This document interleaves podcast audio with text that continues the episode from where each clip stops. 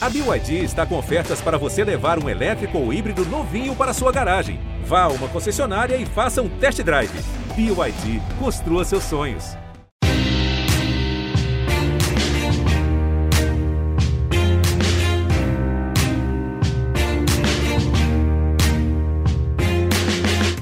Olá, ouvintes do GE, eu sou Rodrigo Capello, este é o Dinheiro em Jogo.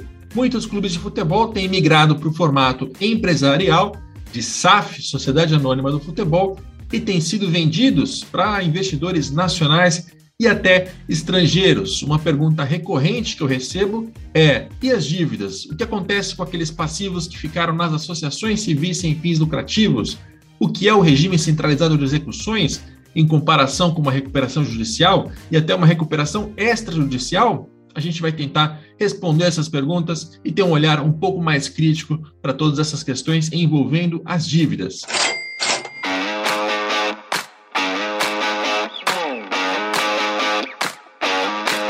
Neste episódio, eu vou ter dois convidados simultâneos, ambos sócios da consultoria Álvares e Marçal. Nós vamos conversar com o Fred Luz, que inclusive já foi dirigente do Flamengo, e vamos conversar com o Leonardo Coelho, alguém que tem 11 anos nessa passagem pela consultoria Álvares e Marçal e que recentemente passou a se envolver com o mercado do futebol.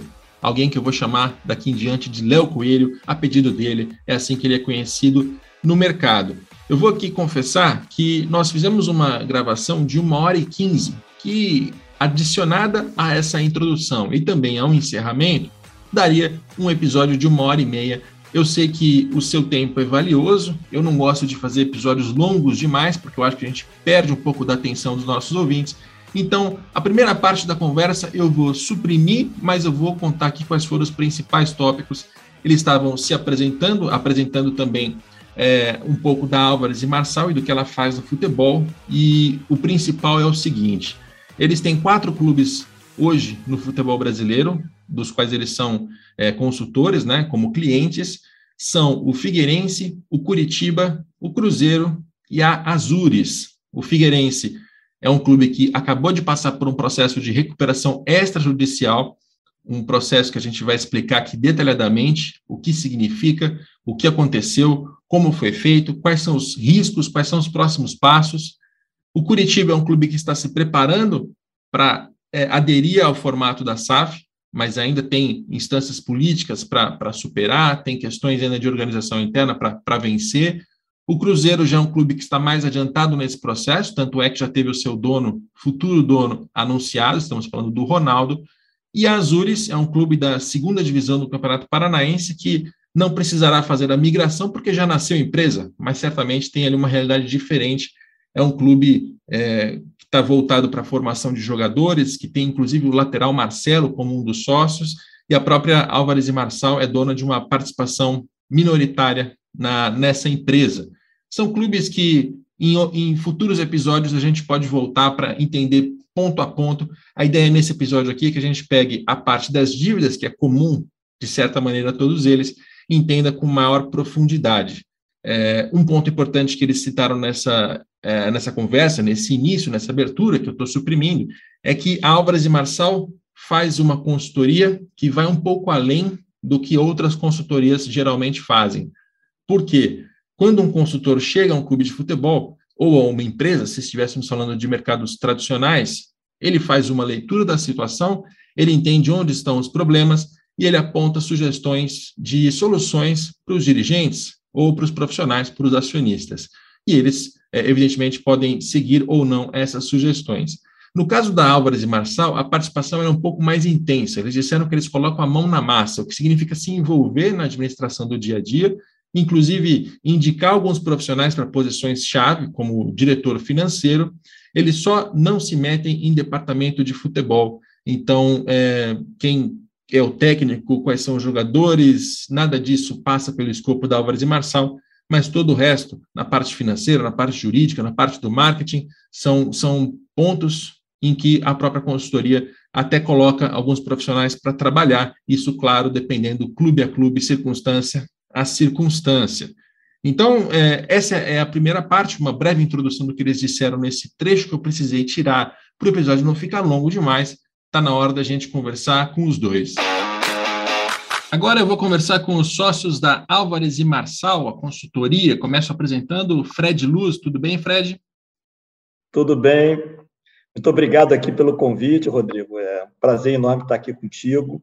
Como sempre, eu acho que você é, é um repórter que acompanha bastante e se aprofunda nos temas é, que, na minha opinião, são extremamente relevantes para o futebol, que é o da estruturação financeira, da capacidade é, do clube ter uma, uma, uma gestão sólida que permita os resultados esportivos e a atração do torcedor.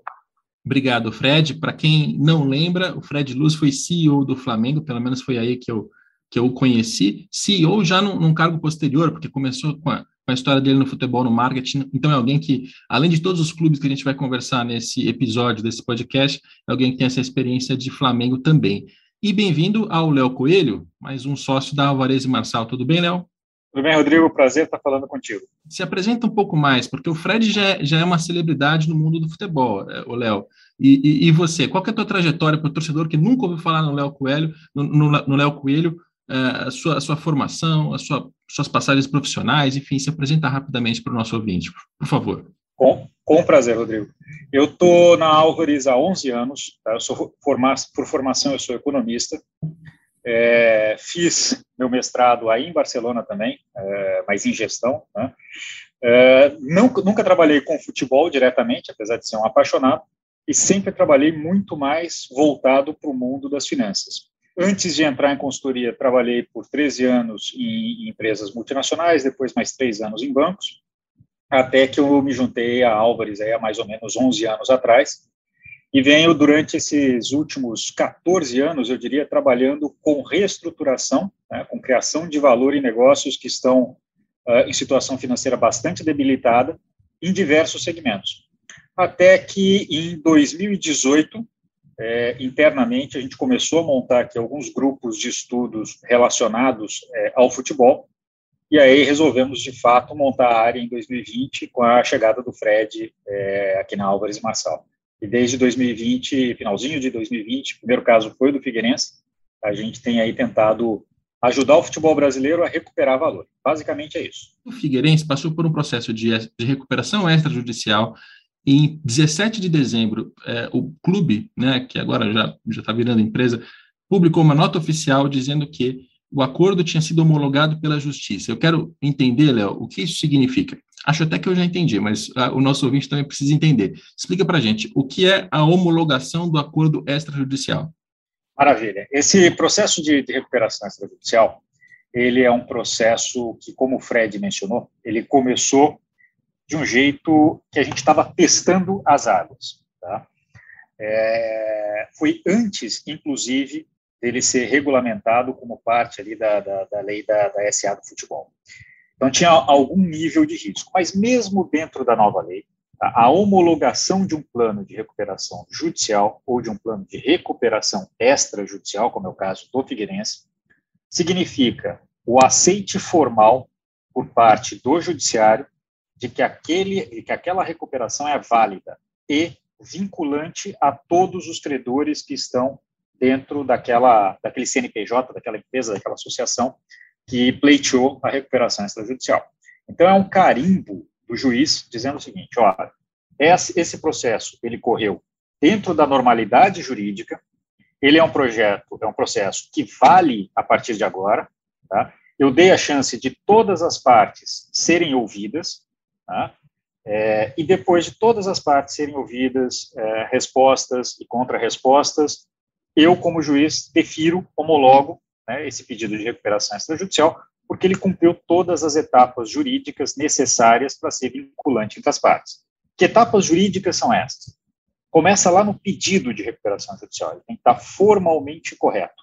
Se você se lembrar, o pedido de recuperação extrajudicial do Figueirense, ele chegou na primeira instância do judiciário e ele foi negado, sob o argumento de que associações não poderiam pedir recuperação extrajudicial, nem judicial, que isso seria uma faculdade exclusiva de empresas. Tá? Essa tese foi revertida em segunda instância e o pedido de recuperação judicial passou a valer. A partir daí, vem um processo que é muito é, sensível, algumas vezes demorado, foi, foi demorado, sim, também no caso do Figueirense, de sentar e negociar com todas as partes, é, com todos os credores desse processo. Como é que se negocia uma recuperação extrajudicial? Uma modelagem de caixa bastante sólida, com todas as premissas, você senta com todas, todos os credores, explica né, o que, que tem na modelagem, que que, quanto que o Figueirense vai jogar de dinheiro para dentro né, dos seus cofres, e como vai ser, a partir do momento que esse dinheiro estiver dentro do cofre, a distribuição para todos os credores. Eu não acreditava, tem que ser honesto contigo, que a recuperação extrajudicial funcionaria no caso do Figueirense. Porque, como o Fred mencionou, a situação era tão complexa, né? tinha todos aqueles uh, uh, episódios anteriores lá com a Elephant. Então, não era simplesmente um processo de recuperação judicial de uma associação, você tinha ainda um histórico de um, de um clube-empresa que tentou ser montado lá atrás e que não funcionou e que só aumentou o problema. A dívida do Figueirense passou grosseiramente de 10 para 180 milhões de reais durante esse período. Então, você tem um processo muito complexo aí. Eu achava que a recuperação extrajudicial, né, ela não seria possível no Figueirense e que a gente precisaria de uma recuperação judicial. Qual a diferença entre ambas? A extrajudicial é um acordo entre credores homologado na justiça. A recuperação judicial ocorre né, dentro do âmbito da justiça. Você chama os seus acordos, seus, seus credores, para uma assembleia geral de credores, e essa assembleia de geral de credores vai votar se aceita ou não o plano. Então, o extrajudicial ele é menos agressivo do que a judicial no formato, embora o resultado dos dois seja muito parecido. E quando a gente fez esse movimento da extrajudicial no Figueirense, levou, passou por todo esse processo de modelagem que eu estava explicando, a última fase dele é a assinatura de instrumentos vinculantes entre o Figueirense e seus credores. Se você chega a instrumentos vinculantes em montante superior a 50% do total da dívida, você tem uma recuperação extrajudicial válida e que pode ser aplicada para os restantes, para os outros 50%. Tem que ser um pouquinho mais, 50,50% 50 mais um, tá? E aí o restante disso entra uh, quase como puxado nas mesmas condições que você pactou com essa maioria dos credores. E a homologação, como eu estava dizendo, vem depois de todo esse processo, o juiz vai olhar e falar assim, não, eles fizeram o plano, o plano é crível, o plano tem pé e cabeça, foi aceito de fato por mais do que 50% dos credores, portanto, eu defiro ele aqui como homologado e agora ele passa a valer para todo mundo. Isso dá uma segurança, Rodrigo, institucional muito grande para esse novo momento do Figueirense. Talvez a SAF do Figueirense, agora, hoje, seja, do ponto de vista financeiro, a SAF mais blindada do futebol brasileiro. Porque toda aquela dívida selvagem de 180 milhões que vencia basicamente amanhã, ela está tratada dentro da recuperação extrajudicial, com condições de pagamento claras, que se alongam aí pelos próximos 10 anos, e qualquer investidor interessado em colocar dinheiro na SAF do Figueirense vai conseguir olhar para essa dívida né, e falar assim, ah, entendi o formato dessa dívida, eu sei como eu tenho que pagá-la. Deixa eu ver agora se eu consigo tirar valor desse ativo chamado Figueirense para ser capaz de gerar fluxo suficiente para pagar essa dívida que ficou na associação. Então, por isso que eu acho que ela é hoje bem equilibrada. Esse é um ponto bom de, de, mostrar qual a importância dessa conversa. Por que estamos falando de recuperação judicial, extrajudicial, ou mesmo de regime centralizado de execuções, que é uma outra ferramenta com uma finalidade parecida? É porque se o investidor chega ao clube de futebol no Brasil e ele encontra um clube hiperendividado, durante algum tempo se imaginou que, ah, ele vai colocar dinheiro, vai acelerar o pagamento dessas dívidas e, e vai administrar dali em diante. Mas isso é, é meio fantasia, porque o investidor ele não vai torrar parte, grande parte do dinheiro dele com dívidas de uma maneira deliberada é, e, e, depois vai tentar recuperar. Não. Então a ideia era primeiro dar um tratamento a essas dívidas, colocar elas numa ordem de pagamento que dura aí é, 10 anos, até 10 anos, é, é até um prazo comum entre as, entre as possibilidades, e aí o investidor assume tendo que lidar com aquela dívida, ao mesmo tempo administrar, ganhar dinheiro e fazer o negócio dele funcionar. É, e aí tem vários caminhos diferentes.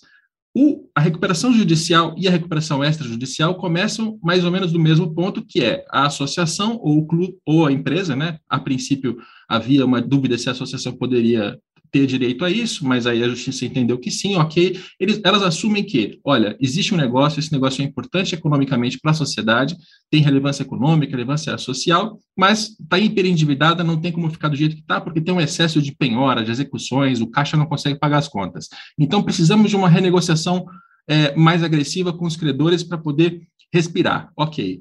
A recuperação extrajudicial, como explicou o Léo, ela ela ocorre no âmbito da justiça. Então, toda negociação é feita no âmbito da justiça. Enquanto a extrajudicial, você pode negociar antes, chegar à justiça com um acordo pronto e apenas homologar. Essa diferença está tá correta. Está correta, sim, Rodrigo. É exatamente isso. Maravilha. E aí, eu lembro de ter ouvido do Marcelo Sacramone, juiz, a gente gravou episódios sobre esse assunto já há dois anos. É bom que eu já estudei isso há um tempo atrás, mas para lembrar do que, eu, do que eu ouvi, Existe a possibilidade de, na extrajudicial, você negociar apenas um tipo de dívida, só a civil, só a trabalhista. É, no caso do Figueirense, o que entrou dentro desse, desse processo? Foram todas as dívidas? Foram só algumas? Foram todas as dívidas passíveis de ser entendidas dentro do contexto de recuperação extrajudicial. O jeito fácil de responder isso é tudo menos o tributário. O tributário foi tratado na, na esfera tributária porque ela não se sujeita à recuperação judicial. Não dava para fazer, no caso do Figueirense, uma seleção né, de, ah, eu vou tratar só o trabalhista, ou eu vou tratar só o civil, porque a situação era tão complexa, era tão difícil tirar o clube daquela situação quase pré-falimentar, né, que é, precisava de um remédio é, suficientemente grande para dar conta de, da resolução do problema. E é mais ou menos isso que a gente conseguiu fazer com essa primeira parte do projeto. Tem muita coisa para acontecer lá, mas a primeira parte, que era garantir essa, esse mínimo de previsibilidade, é, foi feita. Qual foi o valor? 180 milhões de, de, de reais, grosseiramente. Tá? A gente começou no pedido com 165 milhões, e aí, como é parte, inclusive, do processo de, de recuperação judicial, os credores podem habilitar novas dívidas, né? chegar na justiça e falar, ó, ele está me dizendo que me deve 10, mas, na verdade, não são 10, ele me deve 12. E aí o juiz vai, olha, né, através do seu administrador judicial, ele vai, olha e fala assim, não, de fato não é 10, é, é 12 o total dessa dívida aqui. Então, nesse processo, 165 cresceram para algo em torno de 180 milhões. E eu passo para o Fred num instante, só para só tirar essa dúvida. Existiu desconto? Os credores eles deram algum desconto nesse processo? Existiu um desconto negociado, tá?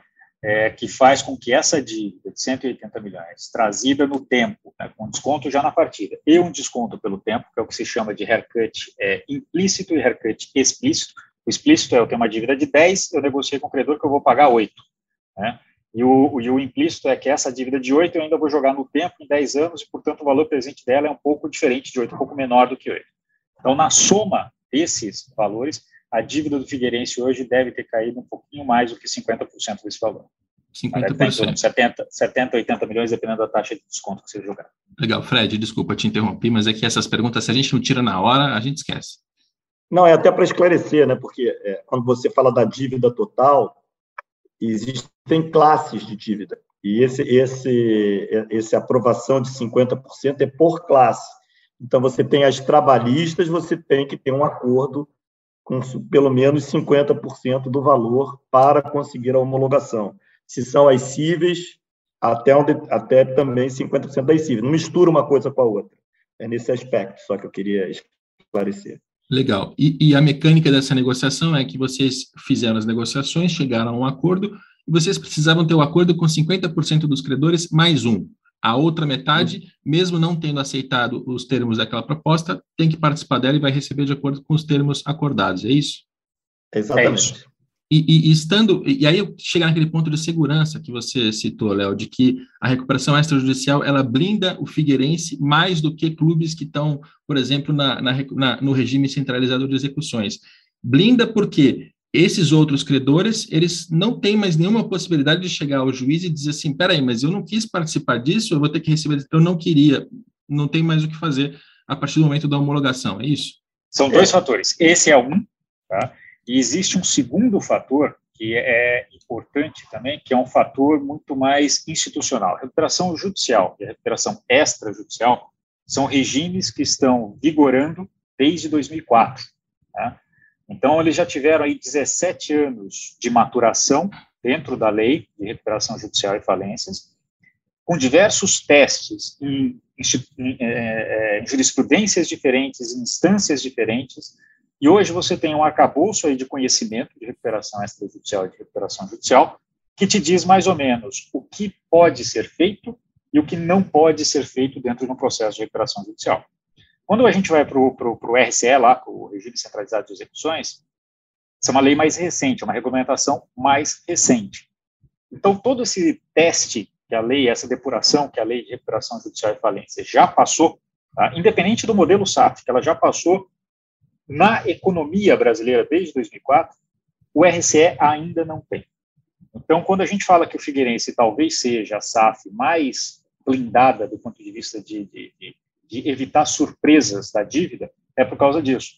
Porque a gente sabe que esse mecanismo de recuperação extrajudicial, do jeito que foi homologado lá em Santa Catarina, ele é capaz de vincular todas as partes sem nenhuma surpresa, sem nenhuma pegadinha para quem estiver interessado em colocar dinheiro na SAF do Figueirense. Isso bate com o que eu tenho ouvido recentemente, é, até para lembrar, caso o nosso ouvinte não, não tenha isso na cabeça, mas Fluminense, Vasco e Botafogo são três clubes que já, já entraram na recuperação no, no, regime centralizado de execuções. O Cruzeiro me parece que tem interesse também, não sei se já entrou, como vocês estão lá também, vocês podem confirmar? Como é que está esse processo no Cruzeiro? O Cruzeiro pediu e está faltando apresentar o plano. Tá. Então está numa etapa anterior ainda de Botafogo, Vasco, Fluminense, porque no caso desses três cariocas já foi Eles já foi aceito pela justiça. É, Isso. Mas, mas esse aqui é o ponto, né? Que o que está acontecendo? Tem várias discussões que até o senador Portinho andou se manifestando, né? De fazer a, a, a concentração dos credores, a RCE, sem a SAF, né, que foi até como o Vasco e o Botafogo começaram. O Botafogo hoje tem a SAF, o Vasco está trabalhando para ter a SAF, o Fluminense não tem a SAF. Que há um entendimento de alguns juristas de que é absolutamente necessário ter a SAF.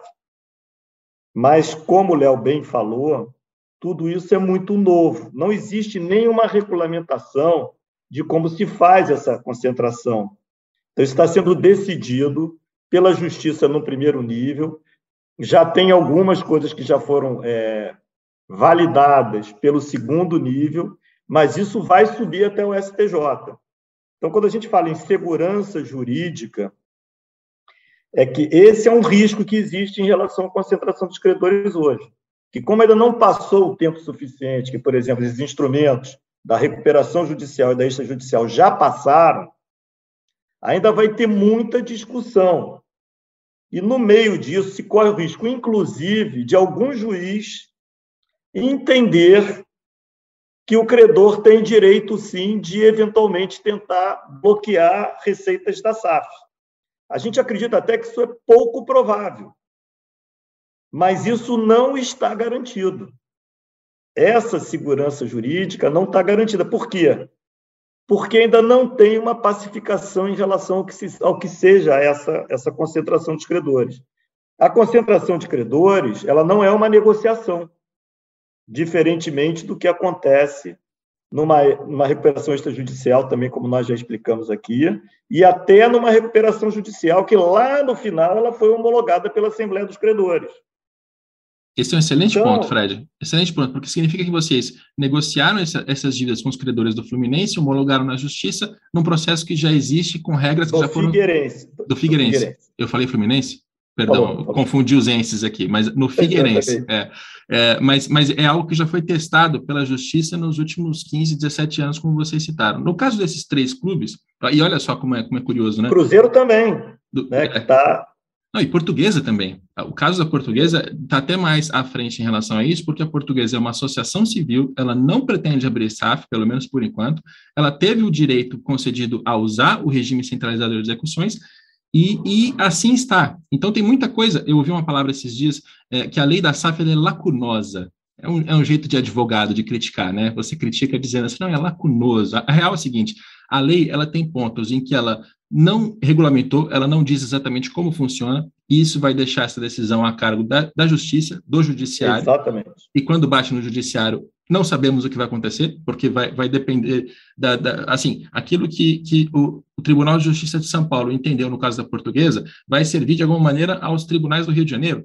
e, e eles vão basear nos precedentes um do outro para chegar a uma conclusão, mas essa, por enquanto é um, é um terreno pantanoso, assim, a gente não sabe onde, é, onde vai é, sair. É muito provável que isso vá até o Supremo. Então, estamos falando de situações que vão estar decididas daqui a 10, 12, 15 anos.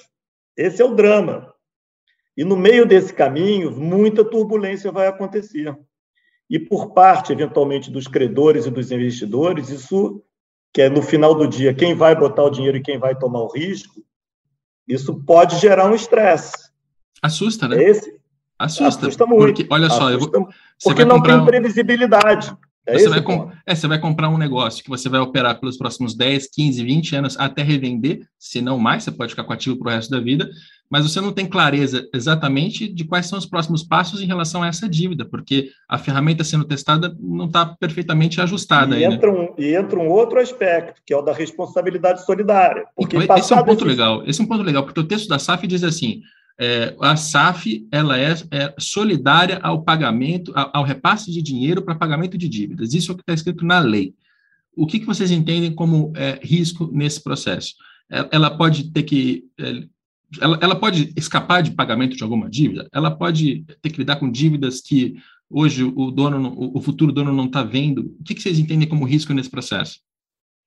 Quando a gente, é, Léo, aí você me interrompe aí porque você é mais sênior do que eu nisso aí, mas é, quando você tem uma recuperação extrajudicial ou uma recuperação judicial que ela foi pactuada e validada pela justiça, ficou estabelecido como a, como a dívida vai ser paga e quem é o responsável por pagar, que no caso é a associação.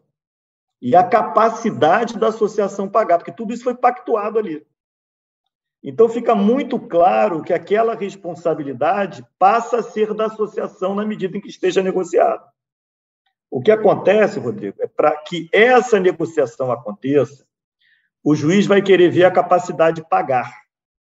E é nesse momento que se dá o acordo entre a SAF, estou falando do investidor novo, supondo que agora a SAF pertence a uma outra pessoa jurídica, né? e a associação.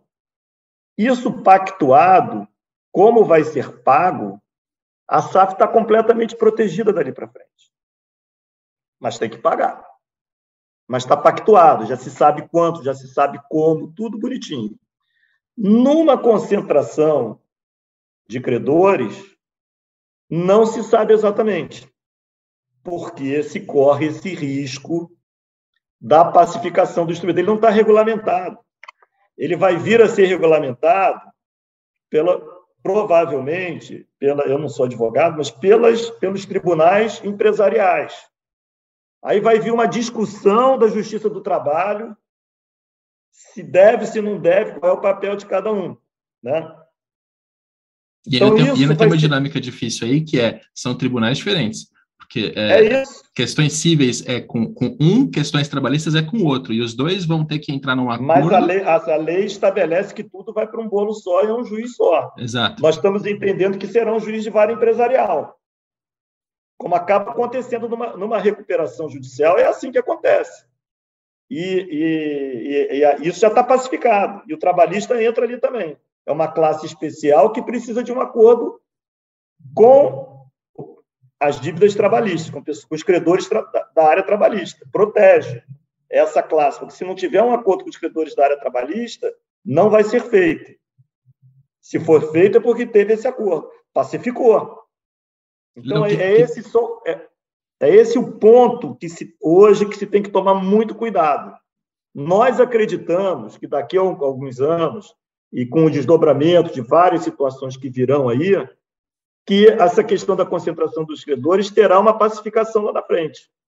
Nós não, nós não, não somos contra, nós somos a favor e entendemos que é um bom instituto. Mas quando você vê o próprio legislador, no caso o senador Portinho, ele vira público, fala: olha, usar a concentração de credores sem criar a SAF é uma usurpação do espírito da lei conforme ela foi criada. A concentração dos credores é para quem criou a SAF.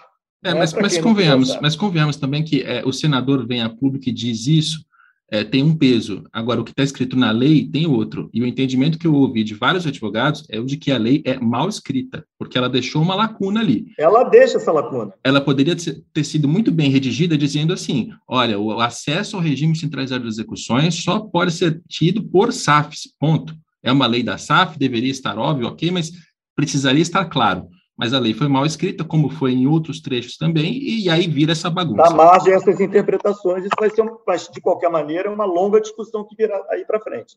Pois é. Ô, Léo, uma, uma definição que eu tenho ouvido também é a de que o regime centralizado de execuções é uma recuperação judicial branda.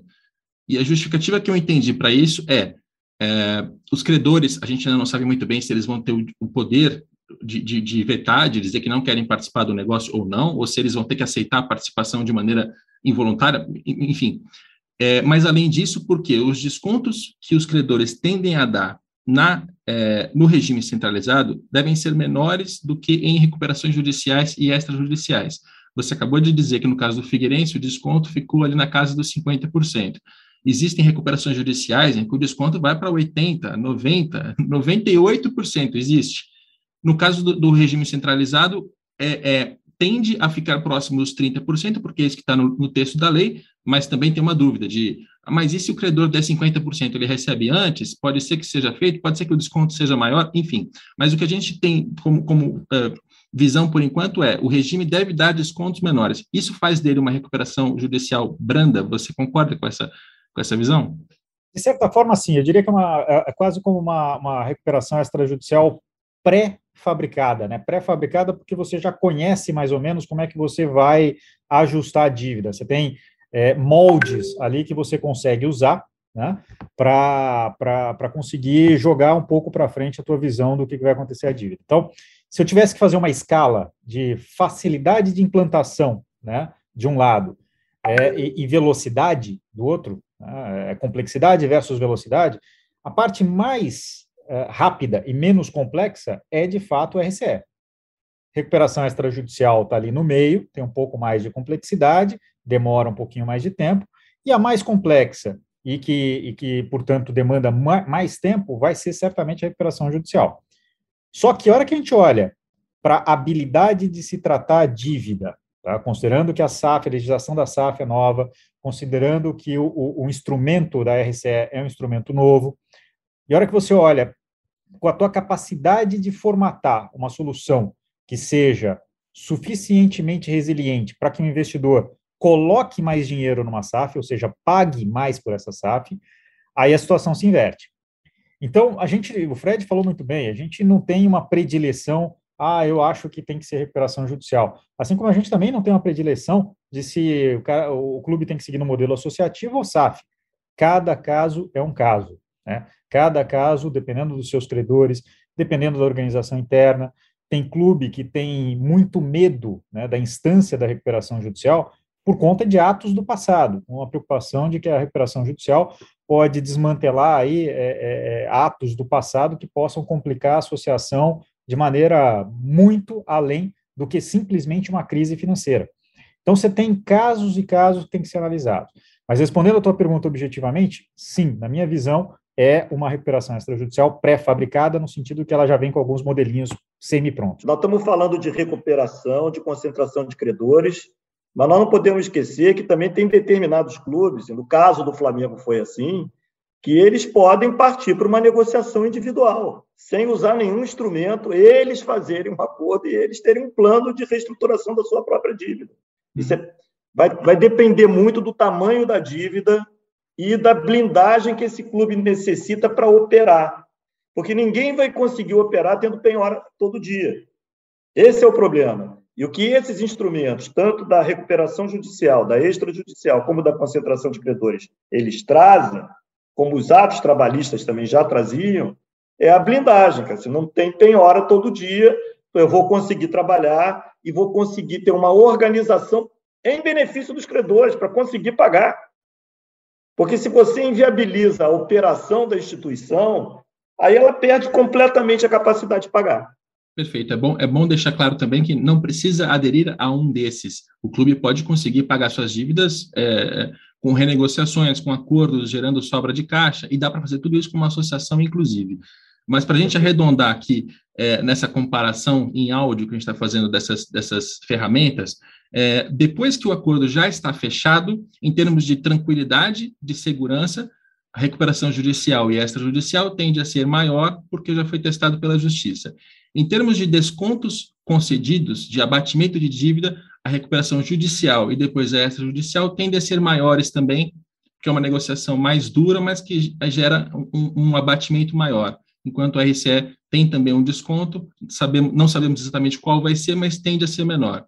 Agora, em termos de facilidade na aplicação, na implementação, o RCE tende a ser mais fácil de começar, porque toda essa negociação de recuperação extrajudicial ou judicial são muito difíceis, levam algum tempo, e, e, e vou dizer para o Léo também que, sem ter o conhecimento de vocês, quando vocês começaram o processo no Figueirense, eu também tinha a, a, a impressão de que não daria certo a impressão de que não, não passaria. Primeiro, pela, pela é, abertura ali de uma exceção, que agora deve ser estabelecida como regra de que a associação poderia fazer, achei que não passaria nem, da, nem daquele ponto, pelo que eu tinha estudado até então, e depois pela dificuldade dessa negociação, né? Porque você tem que fazer todos os, metade dos credores mais um aceitar um plano que certamente é um plano agressivo. Você dá 50% de desconto sobre as dívidas, é agressivo. Tem, tem muita gente que vai achar que é melhor ficar na justiça, é, esperar 5, 10, 15 anos, porque em algum momento vai receber. Né? Mas aí, como última pergunta para a gente fechar essa, essa, essa parte, pelo menos, tem, tem aquela, aquela questão: e se der errado? E se o, o acordo não for cumprido? Né? Tanto na recuperação judicial como extrajudicial, a gente já sabe mais ou menos onde acaba, porque se você firma uma recuperação judicial e não cumpre o acordo, o final é falência. Você vai entrar no processo de falência, vai vender todos os seus bens, vai pagar o que der, o que não der, já era, fechou as portas. Então, é também uma, uma, uma medida agressiva. Assim, se, pode ser que salve o clube, mas pode ser que acabe de vez com ele. É, no caso do RCE, não está claro ainda o que vai acontecer. Então, eu queria que, que vocês explicassem mais sobre essa parte. O que acontece se não, não der certo? Fez o acordo, não cumpriu o acordo. Qual é a consequência? Pelo texto da lei, a consequência é exatamente essa que você falou, é a falência. Tá? É, a gente tem visto, no caso de recuperação extrajudicial e de recuperação judicial, e eu não gosto muito disso, mas é, é, é o que a prática tem demonstrado, casos em que o clube, ou a, a, empresa, no caso, que no clube ainda não tem isso, mas a empresa reapresenta um plano de recuperação judicial. Tá? É quase como falar assim, olha, não deu certo aquele primeiro, tá? Mas a gente não quer ir para falência, que os credores não querem levar para falência, porque falência é uma é, uma, é, é, é um instrumento que, em geral, perde valor para todo mundo que está envolvido. Então, a gente quer dar mais uma, mais uma chance de sobrevida. E vai e apresenta um novo plano. É isso que tem acontecido na prática em diversos casos. Tá? Por que, que eu não gosto muito disso? Porque eu, eu, eu acho que quando você começa, né, tanto no caso aí da, da RCE que não está vinculada à SAF, quanto no caso de vários planos de recuperação judicial, né? quando você começa a estressar demais o texto da lei, você acaba criando uma fragilidade na própria aplicação da lei.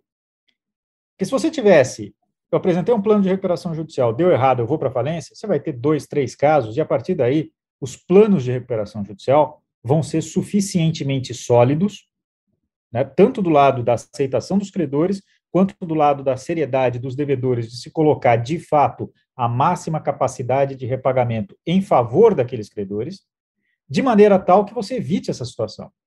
Quando você começa a perenizar esse modelo de tentativa e erro, o que acontece é, eu posso fazer um plano de recuperação judicial aqui mais leniente, seja pró-credor ou pró-devedor, porque se der errado, ninguém quer ir para falência. Falência demora 20 anos, é um negócio complicado, perde-se valor para todo mundo. Aí a gente tenta de novo. Então, Texto da lei, Rodrigo, falência. E eu acho que esse deveria ser o caso. A lei, como eu te falei, vem melhorando. Hoje, por exemplo, a, a, ela prevê que os próprios credores, se o devedor apresentar um plano mequetrefe, tá, um plano ruim, fraco, os credores podem dizer não e apresentar o plano deles. A lei hoje foi melhorada nesse sentido. Isso já foi um primeiro movimento de depuração. E eu acho que ela vai continuar sendo depurada. No caso da RCE, é, é, é, é, não é claro, tá? é incerto. A hora que a gente olha para a RCE e fala assim, tá bom, e se ela der errado? Se ela der errado, em teoria, você pode pedir recuperação judicial. Então, é quase como se fosse um, um primeiro, né, um primeiro sacolejo ali para ajustar as melancias na, na carroceria, ou não deu certo. Ah, então vamos para a recuperação judicial. E, e, e, aí que, me, que, eu, que eu volto para o meu ponto ali, que eu acho que essas, essa, quando você vai para meia solução, né, você não resolve o problema. É, e, fazendo um vínculo, né, eu sei que a gente vai falar de Azures numa outra, numa outra ocasião, mas fazendo um vínculo bem é, grosseiro aqui, mas que faz sentido, é, pô, a gente tem um negócio no futebol que talvez seja um negócio de excelência do Brasil, como economia e como capacidade de geração de insumos do jeito que a gente faz mais do que o agronegócio, que é o único em clima tropical, por exemplo, em larga escala. Futebol não, futebol a gente, com crise ou sem crise, a gente revela talento. Então é algo que a gente tem a base econômica para ser suficientemente grande, né? E toda vez que a gente fica perdendo né, essa base por conta das nossas complexidades legais e da nossa incapacidade de gestão, a gente acaba deixando o valor na mesa para a turma de fora fazer a festa com o nosso insumo. E é isso um pouco do que eu acho que a lei da SAF, embora tenha lacuna sim, ela começa já a despontar algum interesse. Se ela fosse horrorosa, nós não teríamos aí, com menos de um ano dela, vários deals, né, vários negócios aparecendo, e gente séria, pega o Tairo e, e o Danilo, com quem você falou no, no, no, no, podcast passado, os caras são sérios, gente bem formada, gente bem intencionada, que vem para agregar valor ao futebol. Eu acho que cada vez que a gente consegue colocar isso junto com o instrumental, do jeito que a gente começa a ter agora, a gente agrega valor e vai voltar a ter um futebol que não só no campo, mas também nos bastidores, começa a ser um futebol de excelência. É, eu entendo que os, os investidores estrangeiros, até nacionais, eles, tavam, eles estão esperando o futebol brasileiro se fazer essa mudança já há bastante tempo. Então, tem uma questão de demanda aí que eu acho que é bastante alta e que até, de alguma maneira, compensa falhas na lei. E, e, a definição que eu usei com o senador Carlos Portinho, até no Redação Sport TV, ele participou, falou um monte de coisas, mas por questão de tempo a gente não conseguiu aprofundar, mas eu tinha que fazer uma crítica, eu disse, a sua lei, ela, ela é necessária, ela é uma lei com pontos positivos, e ela teve um mérito, que foi ser muito melhor do que a lei sendo proposta pelo, pelo é, Rodrigo, Rodrigo Maia com, com o Pedro Paulo. Porque lá, e aí era um momento que eu fui bastante crítico das, das propostas, é, eles pegavam a recuperação judicial, pegavam aqueles pontos em que os clubes não conseguiriam cumprir, mexiam na lei, distorciam a lei até certo ponto, para que os clubes pudessem fazer a recuperação, mas uma recuperação com, com uma saída tranquila. Porque, olha, se der tudo errado na recuperação, a marca em si não pode ser vendida nunca. A marca volta para a associação tranquila, não, nunca vai entrar em leilão. Quer dizer, era uma recuperação judicial fake, porque ela nunca chegaria a esse ponto final da, da falência. E aí eu compartilho do, do, seu temor em relação a esse assunto, porque se a gente começa agora um processo em que, ok, vários clubes vão entrar em recuperações judiciais, extrajudiciais, RCS, e eles passam por isso pelos próximos cinco, seis anos, mas eles saem disso e ficam maiores e ponto.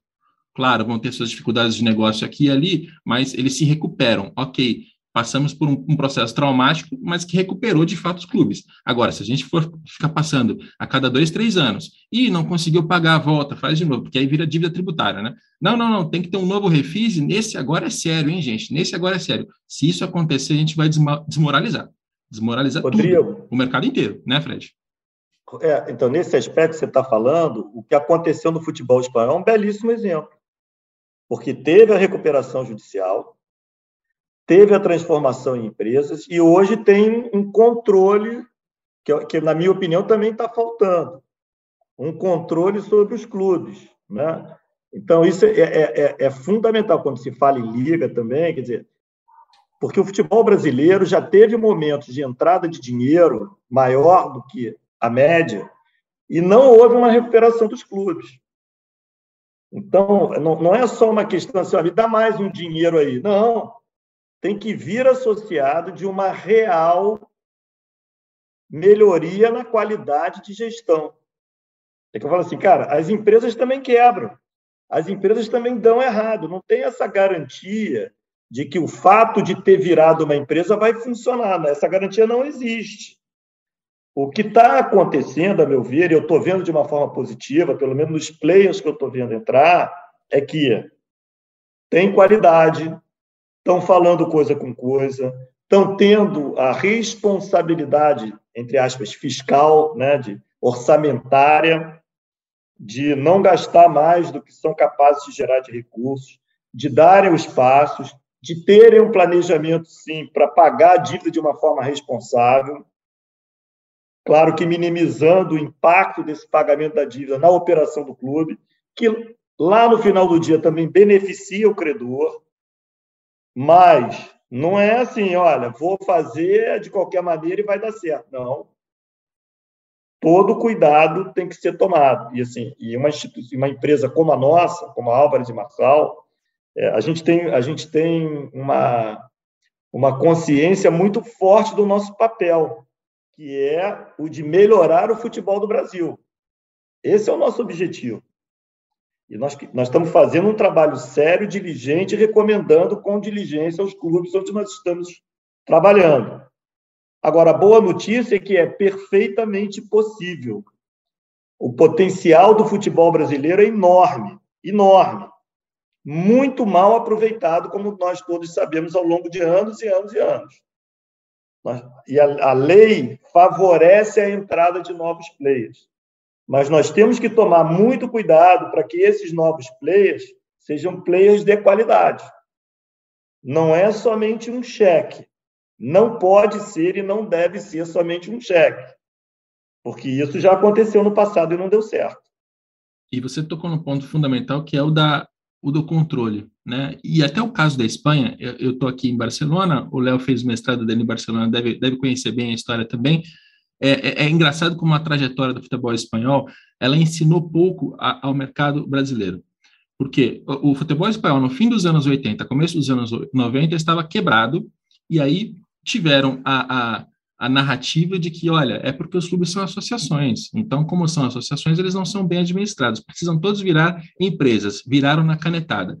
Aqui foi forçado, né? Eu digo aqui porque eu em Barcelona. Aqui na Espanha foi forçado. Então, todos os clubes viraram SADs, com exceto de quatro, que era Real Madrid, Barcelona, Osasuna e, e Atlético Bilbao. Eles não estavam tão complicados financeiramente, então continuaram associações, viraram empresas. Muito legal.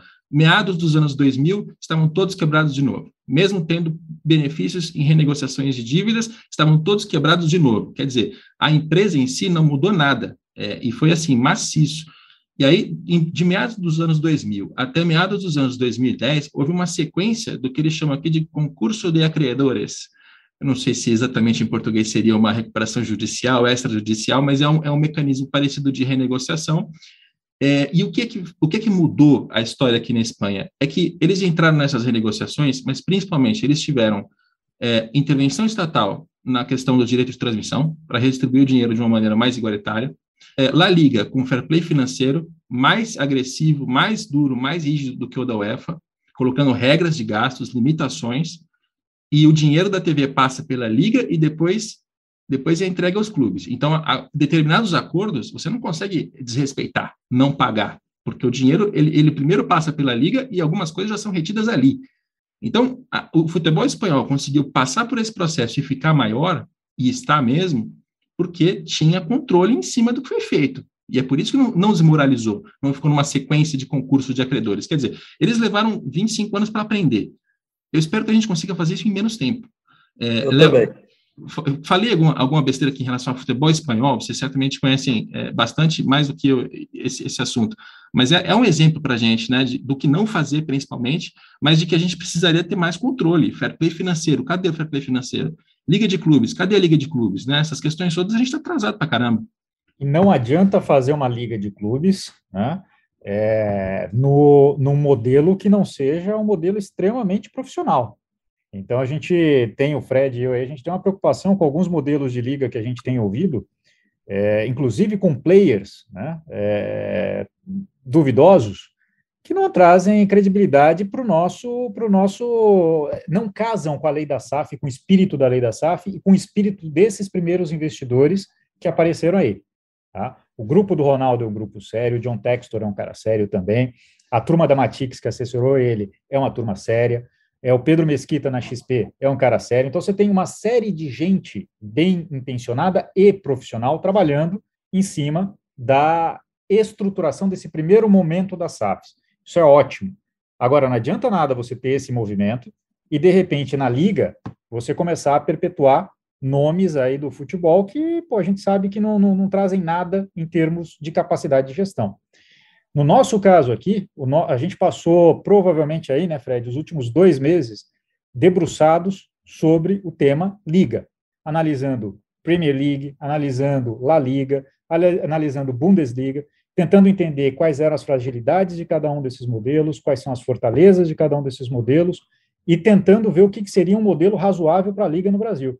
E a gente acha que dá para fazer, que dá para ter uma, uma, uma Liga aqui é, estruturada de maneira tal que você consiga fazer, mesmo sem atos né, do rei, como foi o caso aí de, de, de caso espanhol, uh, uh, você consiga fazer um regime de governança suficientemente sólido, porque o principal ponto da liga não é quanto de dinheiro ela vai trazer para os clubes.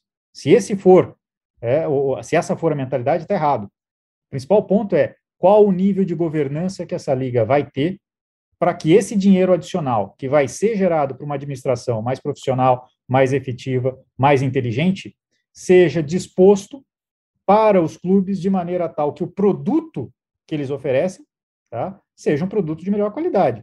Não adianta nada. de valor. Exato. Não adianta nada a gente formar, né, Fred, gente na, na, na, profusão que a gente forma todo ano de craques. Né, se olhar as principais transações do mercado mundial, todo ano o Brasil está lá encabeçando. Se não é o primeiro, é o segundo, se não é o segundo, é o terceiro. Não adianta nada isso se aqui dentro de casa a gente continuar gerindo o futebol brasileiro, seja no nível dos clubes, seja no nível da liga, da potencial liga, com o amadorismo que foi marcado aí desde a década de 70. Então, assim, é, é para a gente, esse é o ponto de preocupação até maior, Rodrigo, do que aquilo que a gente enxerga aí com a depuração da lei da SAF, que vai acontecer, a gente acha que vai acontecer de um jeito ou de outro. E olhando, fazendo paralelo com a Espanha, a gente tem de fato muito a aprender, tanto no primeiro momento, né, que foi quando as coisas deram errado, quanto no segundo momento. E talvez seja o lugar onde fica mais claro que dá para você ser bem sucedido tanto no modelo associativo, né, quanto no modelo de clube-empresa. Atlético de Madrid né, é um bom exemplo desse segundo caso. Queria reforçar muito o termo que você usou, Rodrigo, que eu acho super apropriado, que chama-se controle. Nada funciona sem controle, nem no clube, nem na liga, nem quando você está gerindo esses interesses comuns, porque todos os players eles contribuem para a melhoria do produto ou eles depreciam a qualidade do produto. É uma, é uma ação conjunta que, claro, é, eu sou até um liberal do ponto de vista assim, é, é, político e de, que eu acredito no desenvolvimento humano, mas esse, é, o fato da, dessa liberdade, ela, ela tem o um limite naquilo que ela impacta o valor da coletividade. Então, o controle, o nível de controle, até onde vai uma coisa, onde vai outra, no nosso entendimento, tem que ser muito discutido. E já tem vários exemplos que nós bem-sucedidos que nós podemos utilizar.